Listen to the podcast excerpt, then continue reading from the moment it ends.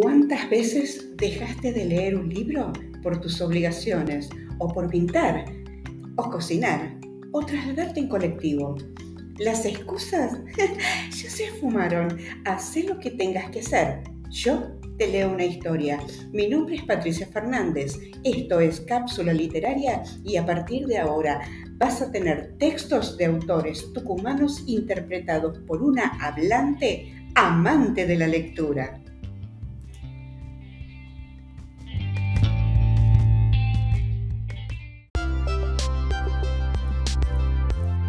Cápsula literaria de la mano de Patricia Fernández, todos los martes y jueves a partir de hoy.